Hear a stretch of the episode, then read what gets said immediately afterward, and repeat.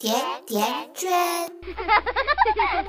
相爱可不简单，相守还有人使绊，相处得有智慧，婚姻你要这么玩。欢迎收听《圈圈聊婚姻》，有请我们今天的主播。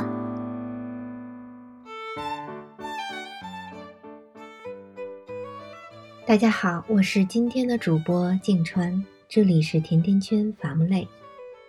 托尔斯泰曾说。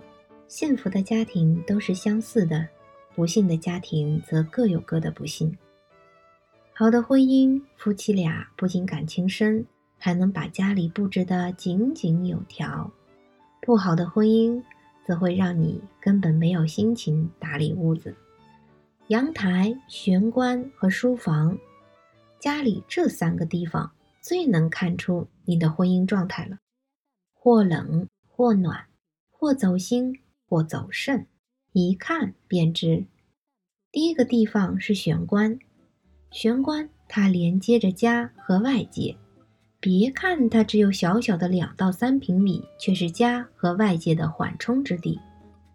前阵子，好友小米搬进了新房，乔迁那一日，我们去他家吃饭，我一进门就被他家温暖的玄关吸引了，一开门便是满墙夫妻。两人四处旅游的照片，脚下的地毯上整齐摆放着鞋子，收纳盒里放着雨伞，鞋柜上还放着一盆绿植。这玄关一看就是用了心思设计的。小米说：“走过这玄关，早上出门的时候啊，便充满了信心，斗志昂扬；晚上回家的时候，也能摒除负面情绪，心情舒畅。”确实，你白天为了生活奋力拼搏，下班后回到家，走过这温暖的玄关，整个人都会变得柔软祥和。都说夫妻好不好，看他们回家后的状态便知。情绪影响着婚姻，好情绪是婚姻的润滑剂，坏情绪则是争吵的导火索。而玄关其实就是一种情绪的调节器。作为家与外界的连接处，它的温馨程度直接决定了你婚姻的质量。第二个地方是阳台。听过这样一句话：好的婚姻，即使一地鸡毛，也要有心中的诗和远方。婚姻中的诗和远方，与空间和时间无关，与你的阳台有关。爱情保卫战曾有一对嘉宾。两人工资不高，也没有多少积蓄。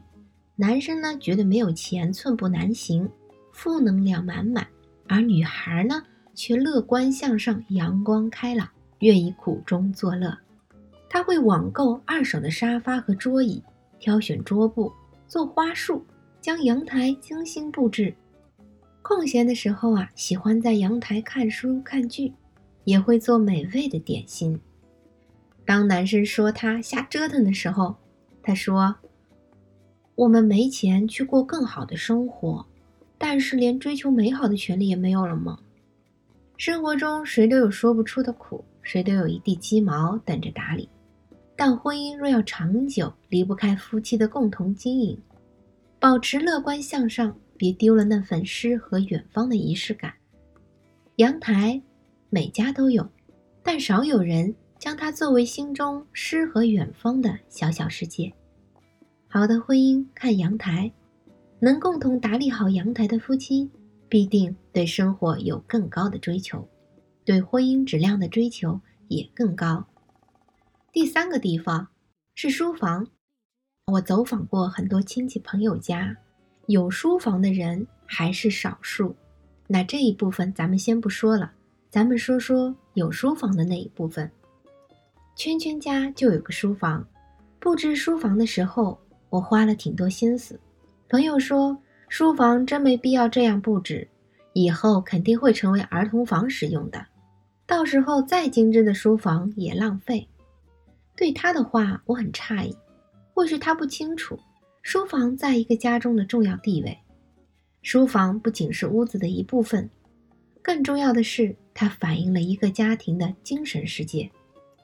我有一个大学同学，他的导师和师母被他们称为钱钟书夫妇。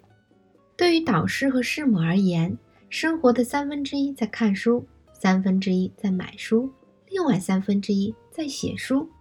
有意思的是，两人出的书署名永远都是两个人，书中的内容从来不用“我”，而是用“我们”。他们家里除了十二平米的书房、走廊、客厅、沙发边，就连卫生间里都堆满了书。那位导师说：“一个人信仰什么，热衷什么，半个灵魂都泄露在他的书架上。一个健康幸福的家庭，父母一定是在不断的自我学习。一个安静温馨的书房就显得尤为重要。若以功能划分，玄关代表着家和外界的连接，阳台代表着婚姻中的仪式感，而书房则是提升。”一家人精神层次的地方，一个家庭的精神追求都藏在家中的书房里，所以好的婚姻、好的家庭一定能利用好家里的书房。你有什么样的屋子，就有什么样的婚姻。家里的每一个地方、每一件家具、每一件摆设，都能折射出你的生活状态。同样。家需要用心来维护，好好经营，婚姻才能长长久久，开心结果。